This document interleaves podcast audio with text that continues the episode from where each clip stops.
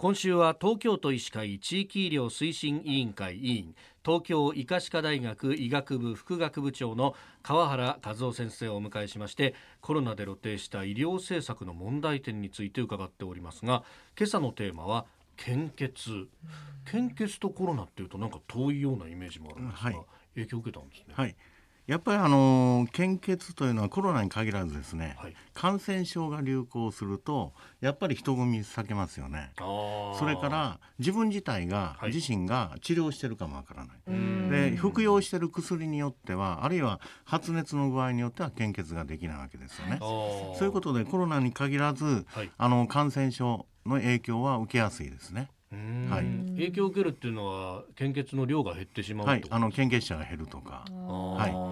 逆にですね、はい、地震とかの時あの過去もそうだったんですが、ええ、やっぱりボランティアの精神がかきたてられて献血に向かうんですよね。あなるほど。そうすると、はい、あの血液いうのは生もので有効期間が決まってるので、一時的に増えると在庫になってそれ下手するとあの廃棄しないといけない。ああなるほど。はい。はい。もいけないということなんですね。はい。はい。はい。まあこう言っちゃなんですが、需要と供給のバランスを常にこう見ていかなきゃいけない。はいはい。はあ。じゃあ平時と有事でこうある意味の対応の仕方が変わってくるとそうですね。例えばあの東日本大震災の時に、はい、九州のある献血ルームでは7時間待っても献血したい方がおられてるんですね。だからそういう時は需要の調整しないといけませんから、オープンしてる時間を短くするとかバスの運行を停止するとかそういうふうなやり方もあると思います。なるほど、はい。あのー、この有楽町のね日本村の近くにも献血ルームがありまして、はい。はい、常にやっぱ足らないんです、足らないんです、どうなんですか？慢性的に足らないものなんですか？綱渡り状態です。ああそうなんですね、はいで献血者自体があの若い人口を中心に減ってきてますから献血者どんどん減ってるんですよ。でその一方で、はい、あの高齢化が進んでるから、はい、血液の需要増えてるような感じですが、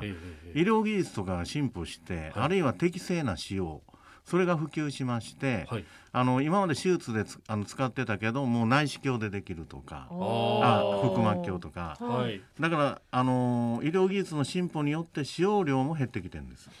だから同じように平行で減ってんですよね。だから綱渡り状態は変わらないです。あなるほど、はい、はいあの新型コロナウイルスの影響でいわゆるそのちょっとこう自粛期間中に私、献血行きたいなと思って調べてたんですよ、はい、それこそあの競泳の池江璃花子選手が献血ちょっと足りてないんですっていうツイートをされていて、で調べたら人数をかなりこう減らして時間単位で受け入れられる人数っていうのを決めて、かつ事前予約制です、はい、いつまでにご連絡くださいってそれで調整しますって、はい、お受けできない可能性もありますっていうふうに書いてあったんですよね。だからあのコロナ禍で逆にボランティアの精神で健康な人が殺到しようとしたのかもわかりません。ああなるほど、はい。そっかそっか、まあ、感染症予防の面もあるけれども、それ以外にも調整の部分もあったかもしれない。今後なんですけれども、はい、これどうしたって若年人口が減っていくっていうのはもうこれ数勢として分かってますよね、はい、その中でこのシステムっていうのはどうですか？維持可能ですか？あの二十歳の献血キャンペーンとかいろいろやってますけど若い人はやっぱりあの先進国共通ですが献血者減ってんですよ。で日本の今献血支えてるのは40代50代です。あそうなんですね。はい、はい。はい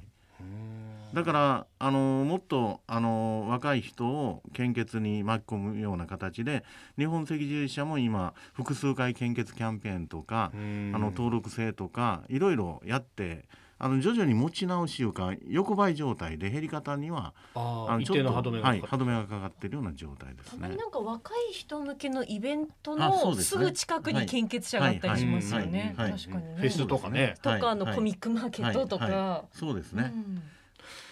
えー、東京都医師会地域医療推進員で、えー、東京医科歯科大学医学部副学部長の川原和夫先生にお話を伺っています。先生明日もよろしくお願いします、はい、ありがとうございました